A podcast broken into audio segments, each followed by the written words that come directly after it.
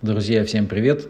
Это Артем и дрифт подкаст Дрифткрафт. Но сегодня я хочу сделать подборочку автомобильных новостей, потому что пока нету дрифта, ну сейчас большой перерыв у нас месячный, и пока рассказывать особо не о чем.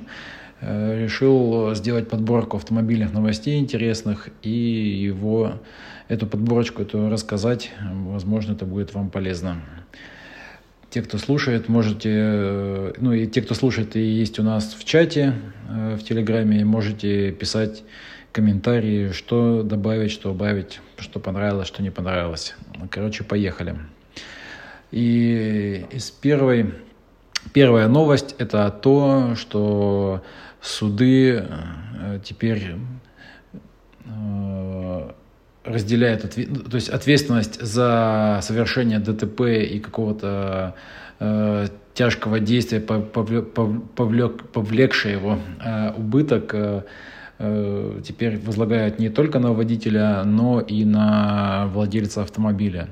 То есть э, раньше, ну то есть какая история, допустим, э, вы едете, никого не трогаете, вдруг вас въезжает какой-нибудь автомобиль, например, дорогой, э, и потом получается это как э, вы не виноваты, тот водитель виноват, и начинается вот эта тягомотина, что у него нет денег, э, нет возможности выплатить вам ущерб, там нет страховки, короче, ничего нет, и вам никто ничего не выплачивает. Вот. А теперь суды встают на сторону пострадавших, и сумма, которую нужно оплатить, она теперь идет не только на водителя, но и на собственника автомобиля. Допустим, если у вас врезался дорогой автомобиль, то, в принципе, это уже неплохо. Этот автомобиль могут продать и вам выплатить э, ущерб. Мне кажется, что эта история прямо классная, потому что, ну, условно, автомобиль там можно, ну, найти деньги в, у виновника. То есть он, у нас как э, виновник, э, виновник какого-то происшествия сразу же становится без денег, нищий и так далее, платить, платить ничего не платят. А тут есть как бы э, как это, предмет, которым был нанесен ущерб, и его можно реализовать, и из, из, из этой суммы уже погасить ущерб. Мне кажется, что это классная инициатива, и суды ее начали уже до, довольно активно применять. Вот это новости нашел и порадовался. Потому что бывает, бывает разное, вот, а как бы выплаты, ну, то есть под, человек, который без, как бы без вины пострадавший, он э, должен получить свою компенсацию, как бы это правильно. Э, следующая новость это про иностранных водителей, которые ездят э, по дорогам России с, на, на машинах с иностранными номерами. То есть, ну, понятно, что это не все водители иностранцы, бывают часто и российские граждане, которые ездят, но их этих машин сейчас расплодилось довольно много, и к ним уже постоянно ну, то есть то беззаконие, которое они творят на дорогах, уже ну, всех достало, в том числе и власть. Поэтому такая сейчас история, э, что ну, ну, последняя новость, которая была, э, это про грузовики и автобусы, которые приезжают, условно, э, за границей везут грузы. И теперь их на таможне не будут выпускать до тех пор, пока они не оплатят все штрафы. Потому что если раньше, допустим, штрафы по иностранным этим номерным планкам никак вообще не учитывались, то сейчас э, системы позволяют это все считать и складывать. Соответственно, люди, которые, водители, которые выезжают за границу на машинах э, с, ну, с номерами других государств, они будут обязаны оплатить те штрафы, которые система, система им насчитала за все время их пребывания в стране. Вот, э, такая же, кстати, история с э, машинами в Беларуси. Я, допустим, ездил в Беларусь, когда еще до ковида, и ну, то есть там видно, что российские водители как бы ездят э, ну, довольно отвязно, потому что ну, как бы штрафы платить как бы не надо. Вот. А я поговорил с местными, они говорят, что все это фигня. Понятно, что если вас, допустим, никто не тормознет и ничего не э, проверит, то вы можете уехать. Но если вас остановят где-нибудь на э, дороге там, я не, не знаю, как у них называется, там, ГАИ там, или ДПС, ну, короче, дорожная полиция белорусская, то вам нужно будет оплатить все штрафы, иначе вас э, ну, дальше не отпустят или отпустят уже только в, в сторону... Хотя нет, там даже, насколько помню, даже не выпускают э, пока... Короче, от вас не отстану, пока вы не заплатите штрафы. Такая история. Вот. А машины, э, которые ездят э, легковые по, стране, по, по нашей стране, их э, также будут останавливать и смотреть по базе, есть ли у них штрафы, если нет, то им придется их оплачивать, причем чуть ли не наличными прямо на месте. Короче, я слышал так, так, такая история. Вот. И штрафы, которые ну, насобир, насобируют э, владельцы, ну, точнее, транспортные средства, их можно посмотреть на сайте ГИБДД официальном. То есть, э, если у вас такая машина или машина друга, то можете зайти посмотреть, сколько он накатал штрафов и думает, и думает, что их платить не нужно. То есть в следующий раз, когда его инспекторы поймают, э, есть большая вероятность, что эти штрафы с них все-таки возьмут. Кстати, э, забавно это смотреть было раньше, когда появились эти э, киргизские, армянские, казахские номера. Вот, как они носились по выделенкам, полосам этим транспортным, э, общественного транспорта. Сейчас смотрю, все, все чисто, все как бы спокойно. По, по, обще, по этим по полосам общественного транспорта ездят э, только общественный транспорт или либо те, которым э, этот штраф не принципиален. В Москве сейчас вот я вижу, что Мерсы, Эски, там Роллсы ездят по общественным полосам, по полосам общественного транспорта. Я думаю, что им просто не критично это, критично время, но не критична сумма штрафа.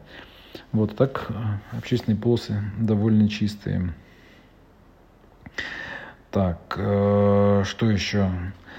Э, интересная новость о том, что компания Hyundai, не Hyundai, как многие привыкли говорить, а именно Hyundai запустила сервис по продаже БУ автомобилей.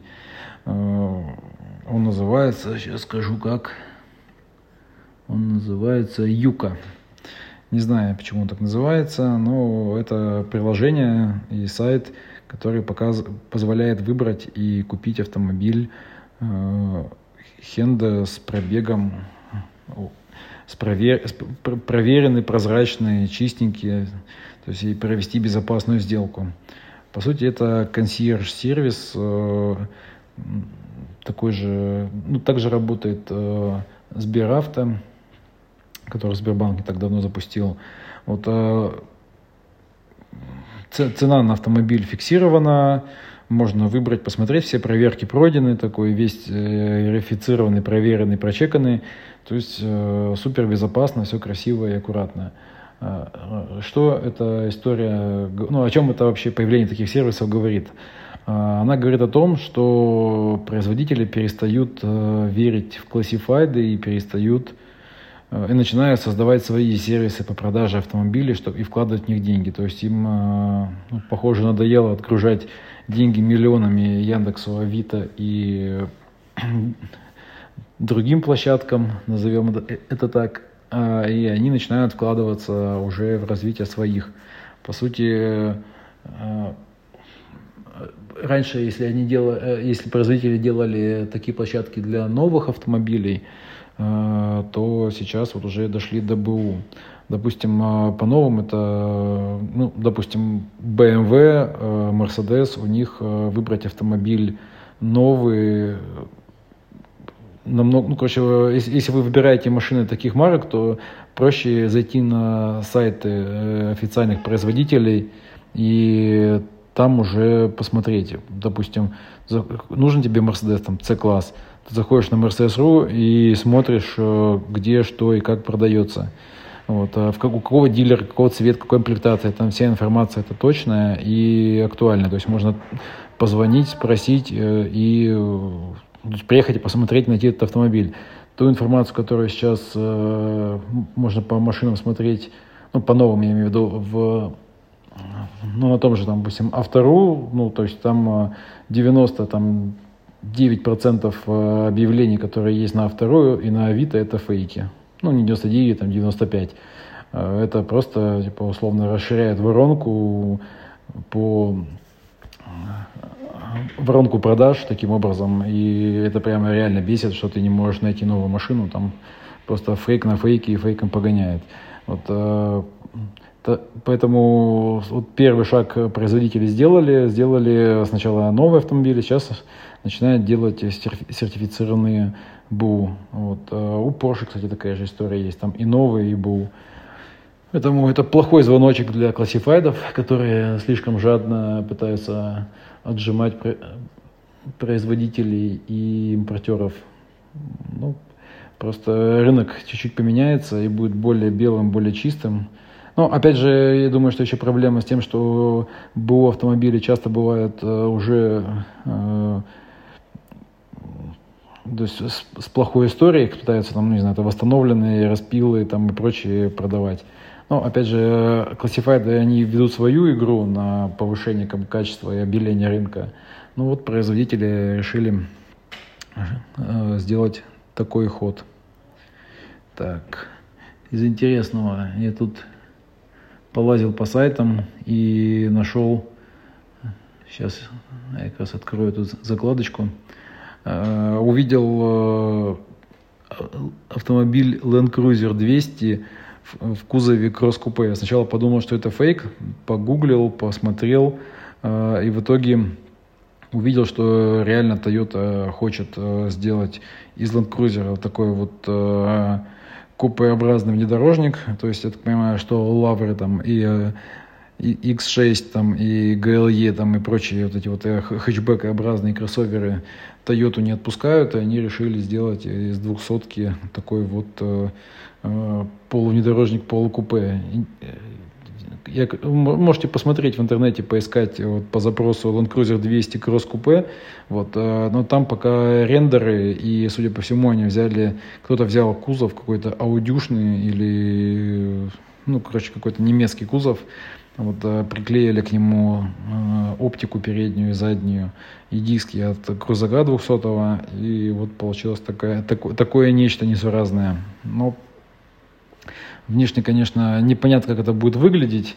Вот, э, ну, э, Toyota явно не, Toyota явно не дает покоя популярность автомобилей э, в, в, этого форм-фактора. Конечно, 200-й крузер. Ну, наверняка есть какие-нибудь э, колхозники, которые любят спортивный стиль. Вот, а крузер им уже поднадоело свой типичный квадратный. Посмотрим, как эта машина будет вживую выглядеть, если она все-таки дойдет до реализации. Но пока эта вся история выглядит, конечно, очень странно. Вот, кстати, 300-й крузак уже тоже должен скоро появиться, и я смотрел фотки. Вот, э, конечно, он выглядит уже свежее, чем 200 потому что 200 уже совсем как бы выглядит как старый мусор. А 300 уже посвежее и поинтересней. Но у меня есть четко как бы такое ощущение, что он очень сильно похож на патруль. Такое ощущение, что Toyota очень долго что-то думала, думала, делала, делала, и в итоге сделала машину похожую на Nissan патруль. Вот, поэтому как-то, ну, э, даже не больше задней частью, если за, за, задней, сзади смотреть на трехсотку, то она очень похожа на патруль. Спереди понятно, что это такой гриль, как бы тойотовский. Вот, э, ну, может, нам чуть на Кадиллак какой-нибудь смахивает издалека. Надо будет посмотреть, как ему заехать, когда они появятся в Москве у дилеров. Заеду, посмотрю трехсотку.